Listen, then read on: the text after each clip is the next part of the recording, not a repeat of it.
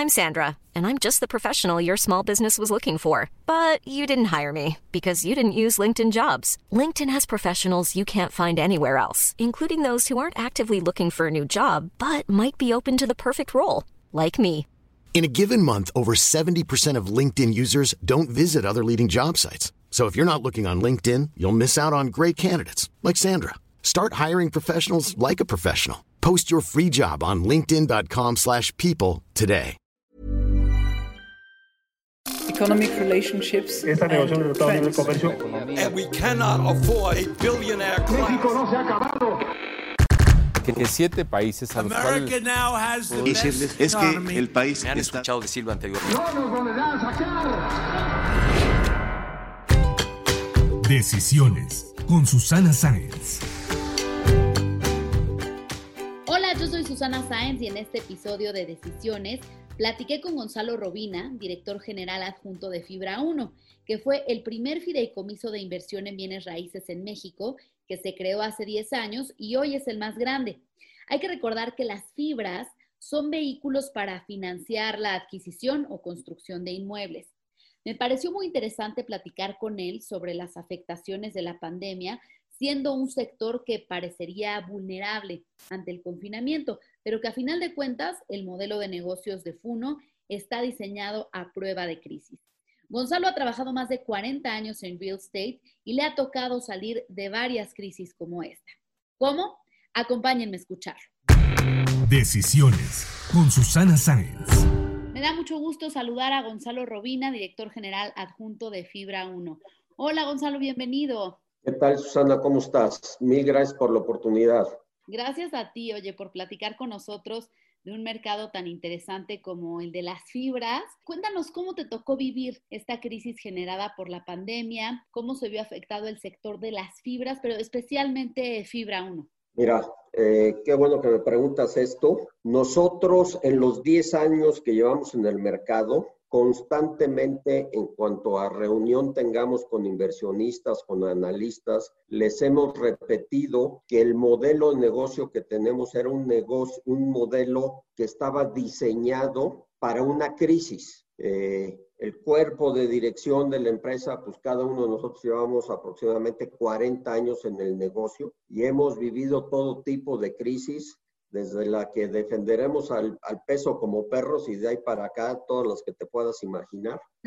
Entonces, siempre el modelo de negocio ha sido decir, el negocio inmobiliario es un negocio cíclico y hoy te, te, repito, seguramente vendrá una nueva crisis, no sé si dentro de dos años o dentro de 15, pero de que vendrá otra, vendrá otra. Entonces, con ese modelo de negocio, hoy habiendo pasado ya lo más difícil, comprobamos la resiliencia que tuvo el negocio, ¿sí? Ante la pandemia. Ahora, con esto no quiere decir que estuvo fácil ni que la pasamos eh, muy a gusto. Simple y sencillamente, eh, los números de la empresa comprueban de que no se vieron afectados de una manera sustancial que lejanamente pudieran llegar a poner en riesgo eh, el negocio.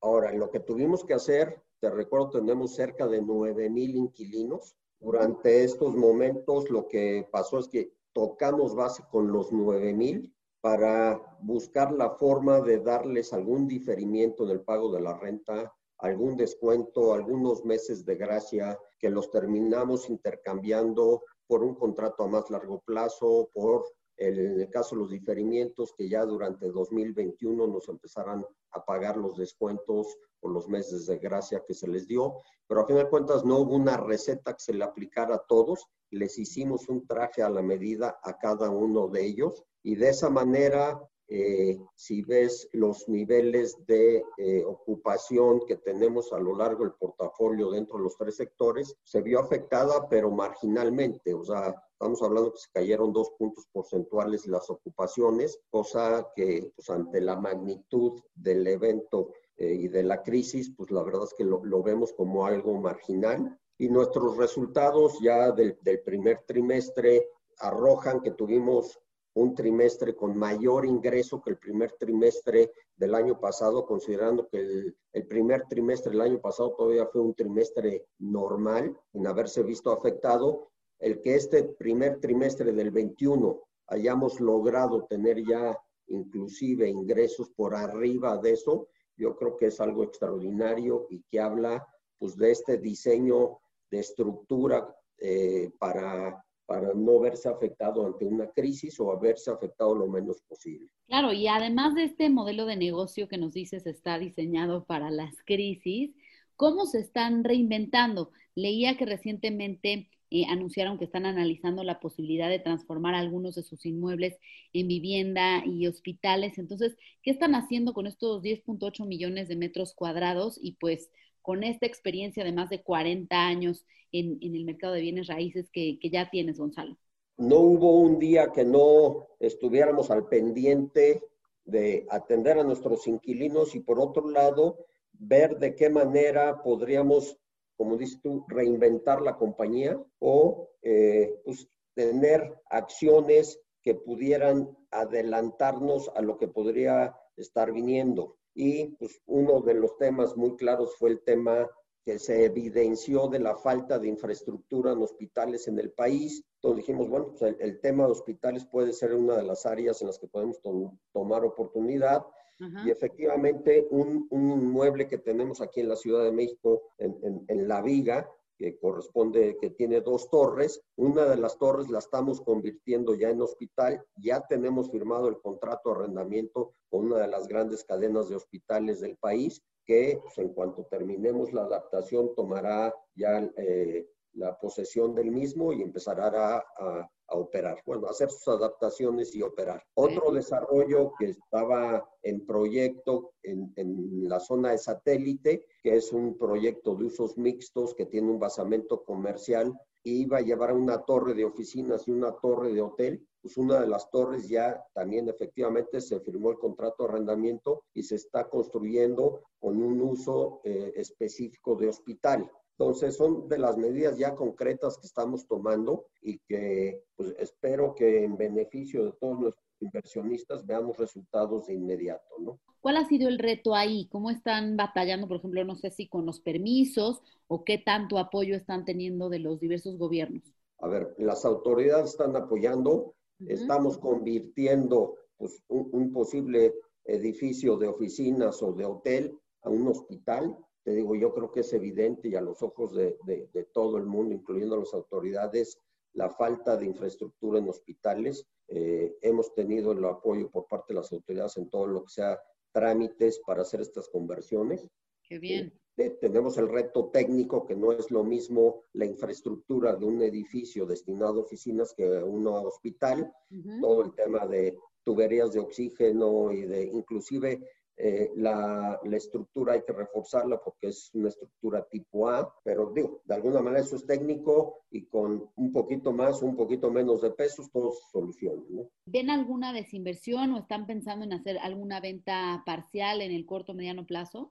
Eh, digo, como lo, lo, puedes haber notado en los últimos 18 meses y, y no directamente relacionado con, con el tema de la pandemia, hemos tenido algunas ventas que no es que nosotros hayamos puesto parte del portafolio o algunos inmuebles en venta, lo que hemos estado haciendo es recibiendo ofertas no solicitadas en las que se nos acerca gente a ofrecernos y si vemos que están en un rango razonable que haga sentido de acuerdo al valor neto que tenemos registrado en nuestros libros, el valor neto de nuestros activos registrado en los libros. Entonces, pues nos sentamos a negociar y tratar de cerrar la, transacción y eso es como hemos cerrado ya algunas de las operaciones. Y contestando en concreto tu pregunta, eh, sí estamos analizando nuevas ofertas que nos han hecho llegar unas no hacen sentido, pero otras varias hemos seguido avanzando, entonces seguramente en el transcurso del año eh, estarán viendo la posible venta de algunos de nuestros activos. Eh, nada relevante, nada en, en, cuanto a importancia o en cuanto a volumen, en cuanto al precio total o el, volumen en, en pesos, pero sí estamos ya analizando algunas opciones. Y por el contrario, Gonzalo, ¿hay oportunidades para adquirir más activos? ¿Por mandato están obligados a invertir solo en México o podrían ver oportunidades fuera con otro vehículo, por ejemplo? Estamos eh, invirtiendo única y exclusivamente en México.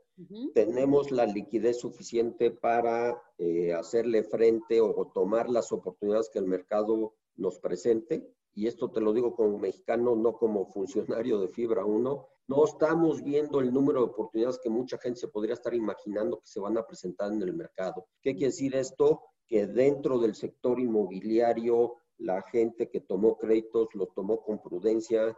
No veo como dice por ahí, ahorcados o ahogados que, que estén pataleando tratando de salir. Eh, digo, como funcionario me encantaría verlo y tomar este, esas oportunidades en beneficio de nuestros inversionistas, pero como mexicano me siento orgulloso de saber que el sector está respondiendo de una manera positiva y no hay un reventadero de inmuebles como lo pudo haber a lo mejor en, la crisis del 94-95, que sí hubo este, pues mucha gente que tuvo que rematar sus inmuebles. ¿Cuál crees que ha sido el diferenciador de esas otras crisis que no han llevado al mercado inmobiliario a esos niveles que mencionabas ahorita? ¿Y cuál es el principal atractivo que estás viendo ahorita en México? ¿Cuál es el diferenciador? Yo creo que eh, la crisis 94-95, una crisis creada en México y que nos reventó en México, en la cual había muchos errores en la toma y otorgamiento de créditos. ¿Qué quiere decir esto? Que después de esa crisis de 94-95, los bancos aprendieron a otorgar crédito y los desarrolladores o gente del sector aprendimos a tomar los créditos. Después, en 2008-2009, la crisis fue una crisis que se originó en Estados Unidos y a nosotros nos terminó pegando, pero si te acuerdas ya también de una manera mucho menos grave que la que fue en 94-95. Y ahorita, pues la prueba está es que, te repito, no estoy viendo grandes oportunidades, grandes rebajas en los buenos activos. No hay nada este, que, que, se me haya ofrecido y que, y que pueda yo decir, oye, se están presentando o tengo mi escritorio lleno de oportunidades y tengo que escoger cuál sí entrarle porque no me alcanza para todas. La realidad de las cosas es que todavía hoy no he encontrado una eh, viable que haga sentido, ¿no? O sea, sí hay gente que está saliendo a vender, pero a precios de mercado prácticamente iguales a los de la prepandemia, ¿sí? Eso sí está en el mercado. Este, es como la gente que se acerca a nosotros a ofertarnos por algunos de nuestros inmuebles, pues sabe que no se los voy a dar con ningún descuento. Ahorita es circunstancial el que a lo mejor el mercado está con algún descuento, pero yo no tengo ni, ninguna necesidad de vender ni voy a hacerlo, siempre y cuando no me paguen por arriba del valor que considero que tienen mis activos. I'm Sandra, and I'm just the professional your small business was looking for. But you didn't hire me because you didn't use LinkedIn jobs. LinkedIn has professionals you can't find anywhere else, including those who aren't actively looking for a new job but might be open to the perfect role, like me. In a given month, over 70% of LinkedIn users don't visit other leading job sites. So if you're not looking on LinkedIn, you'll miss out on great candidates like Sandra. Start hiring professionals like a professional. Post your free job on linkedin.com/people today. Pues como dices, creo que los bancos eh, aprendieron, también los desarrolladores, de estas crisis. Ahora, me gustaría que tú nos compartieras las lecciones aprendidas a lo largo de tus más de 40 años de trayectoria en real estate y qué oportunidades ves en el mercado de las fibras, sobre todo para, para Fibra 1, después de todo lo que has aprendido, estas crisis que has sorteado. Mira, ahora sí que eh, la pregunta viene ligada al, tema anterior.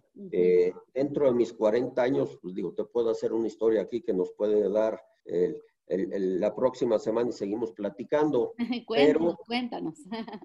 en concreto te puedo decir, en la crisis de 94-95, yo estaba desarrollando a título personal, en empresa familiar, estaba desarrollando un conjunto de 37 casas en camino al desierto de los Leones y 55 departamentos en Insurgentes Norte, a la altura de, de, la villa. Y meses después de, que reventara la crisis, lo que tuve que hacer fue ir a entregar las llaves de ambos desarrollos a sus respectivos bancos con los que había tomado crédito. Y aquí pues, eh, me autocritico si quieres oye, es que tomaste el crédito de una manera indebida o no, pues la verdad es que ni siquiera estaba eh, el monto que pedí sobre el monto del, del, valor del desarrollo, no era exagerado en nada. Simplemente lo que pasó en, ese, en esa época, a diferencia de la crisis 2008-2009 o la de ahorita de la pandemia, se cerró por completo el crédito hipotecario en México. Pues mis proyecciones estaban basadas en ese entonces en tener unas preventas y que la gente, eh, cuando le terminara otorga, eh, entregando yo el inmueble ya terminado, pues tomara una hipoteca y en ese momento se me liquidaba el inmueble. La realidad de las cosas es que el mercado hipotecario en ese momento se fue a cero.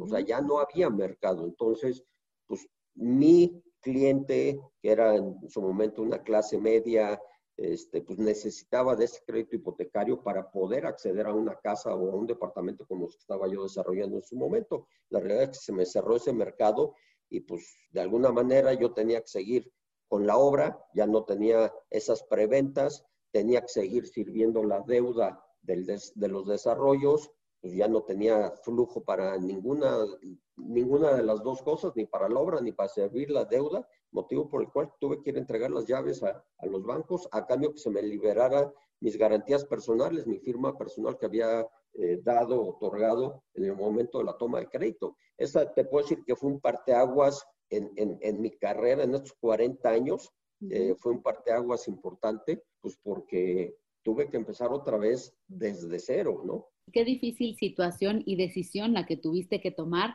pero yo creo que, como dices, aprendiste una lección ahí y empezar desde cero, ¿cómo fue? ¿Cómo fue esa experiencia y qué vino para ti? Porque bueno, eh, sé que eh, vienes de una familia que se ha dedicado a real estate desde siempre, lo que me imagino influenció también en tus aspiraciones profesionales, estudiaste administración de empresas, luego una maestría en finanzas, entonces, ¿cómo fue este volver a empezar?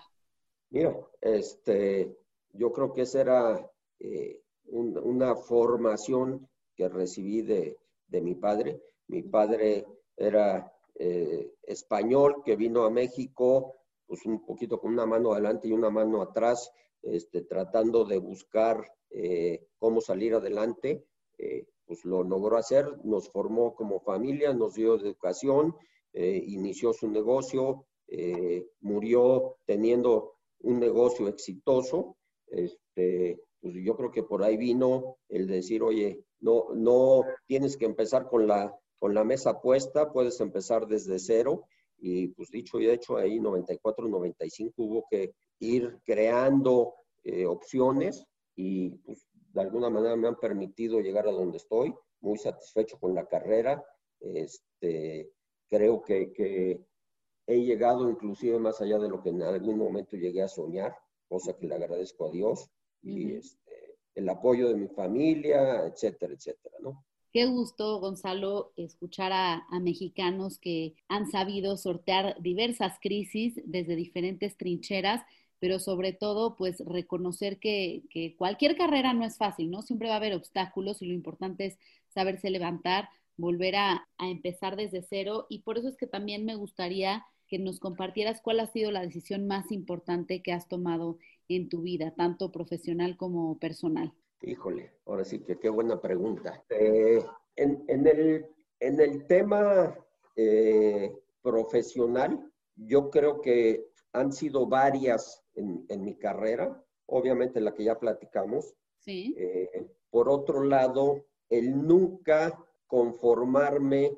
con lo que tenía, con el puesto que tenía, o con los ingresos que tenía, con siempre eh, tomar el reto de seguir adelante, tomar nuevas oportunidades que me presentaran en mi carrera. Y es como pues fui creciendo después de esa crisis 94-95, fui tomando distintas oportunidades, estando en una zona relativamente de confort en cualquiera de ellas, se me abrió una nueva oportunidad, retos que tomé y que pues, hoy me llevaron a estar donde estoy, cosa que estoy muy satisfecho, este, muy honrado de estar donde estoy. Y este, yo diría que esa es la trayectoria, no conformarme estando ya en una zona de confort, sino siempre buscar algo más. Y no estoy hablando económicamente, estoy hablando de retos profesionales importantes que me llevaran inclusive un entorno, pues obviamente de una empresa pública, como es el caso particular de Fibra 1, que siempre lo, lo ambicioné,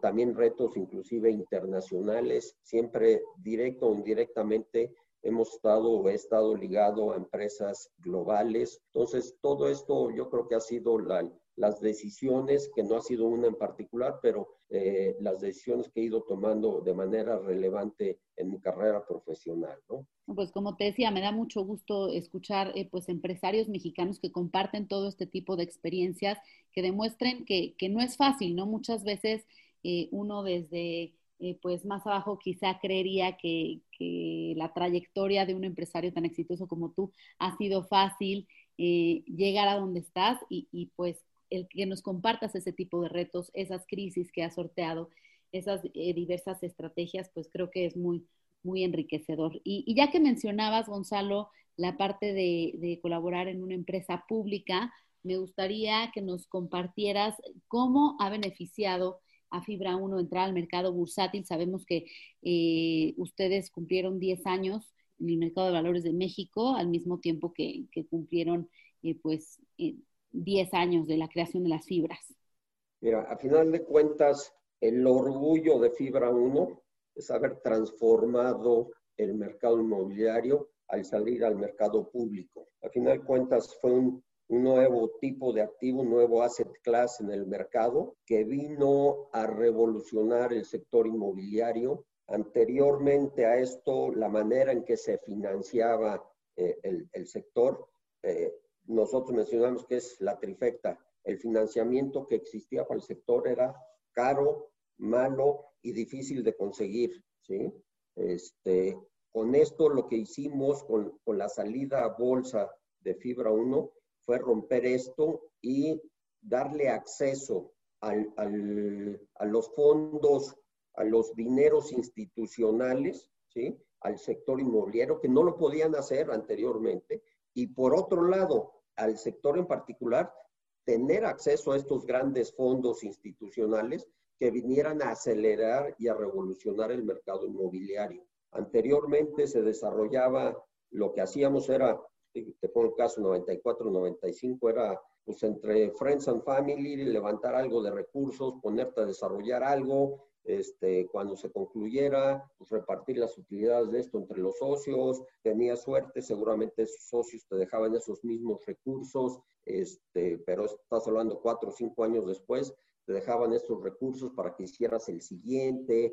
Entonces, ese era el ciclo que traíamos normalmente. Y pues hoy en día, el, acceso que ha tenido Fibra 1 en particular a los mercados públicos, pues hemos levantado eh, entre deuda y capital, cerca de 180 mil millones de pesos, que pues, en, los mercados privados hubiera sido imposible lograrlo. Hoy dentro de, de la tenencia accionaria de Fibra 1 tenemos al grupo de control que, fue quien inició y lanzó Fibra 1, tiene aproximadamente el 30%. Tenemos un 55% de inversionistas internacionales globales, el 55%, y el 15% aproximadamente está en manos de institucionales mexicanos, lance Afores y compañías de seguros y algo de, de bancas privadas. Pero si resumimos esto, hemos sido el magneto, el imán que ha atraído, pues de esos 180 mil millones, el 55, aproximadamente 100 mil millones han venido del extranjero a venirse y como decimos los inmobiliarios, a enterrarse en México, porque no es un capital golondrino que pueda entrar y salir fácilmente. O sea, los recursos que hemos traído ha sido para comprar activos fijos, sólidos, como es un activo inmobiliario. Que será sumamente importante para la recuperación económica de nuestro país. Pues antes de finalizar, Gonzalo, me gustaría hacerte unas preguntas de opción múltiple. ¿Qué prefieres, industrial, comercial o vivienda? Industrial. ¿Tempranillo, Grenache o Merlot? Tempranillo. ¿Invertir en deuda o capital? Capital. ¿Ir a correr o ver una película? Ir a correr. ¿Trabajar en fondo de inversión o como desarrollador inmobiliario? En fondo de inversión. ¿Ibero o ITAM? este, ITAM.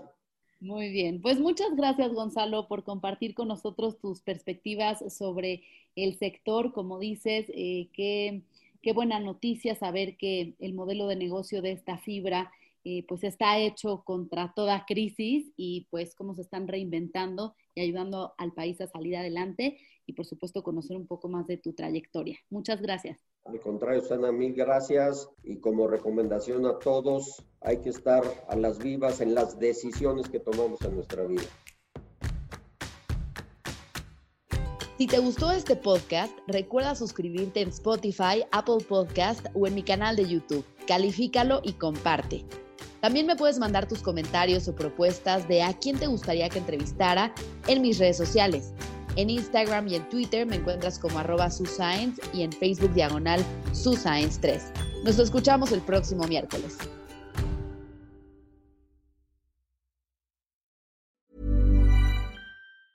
Planning for your next trip? Elevate your travel style with Quince. Quince has all the jet setting essentials you'll want for your next getaway, like European linen premium luggage options, buttery soft Italian leather bags, and so much more. And is all priced at 50 to 80% less than similar brands. Plus, Quince only works with factories that use safe and ethical manufacturing practices. Pack your bags with high-quality essentials you'll be wearing for vacations to come with Quince. Go to quince.com/pack for free shipping and 365-day returns.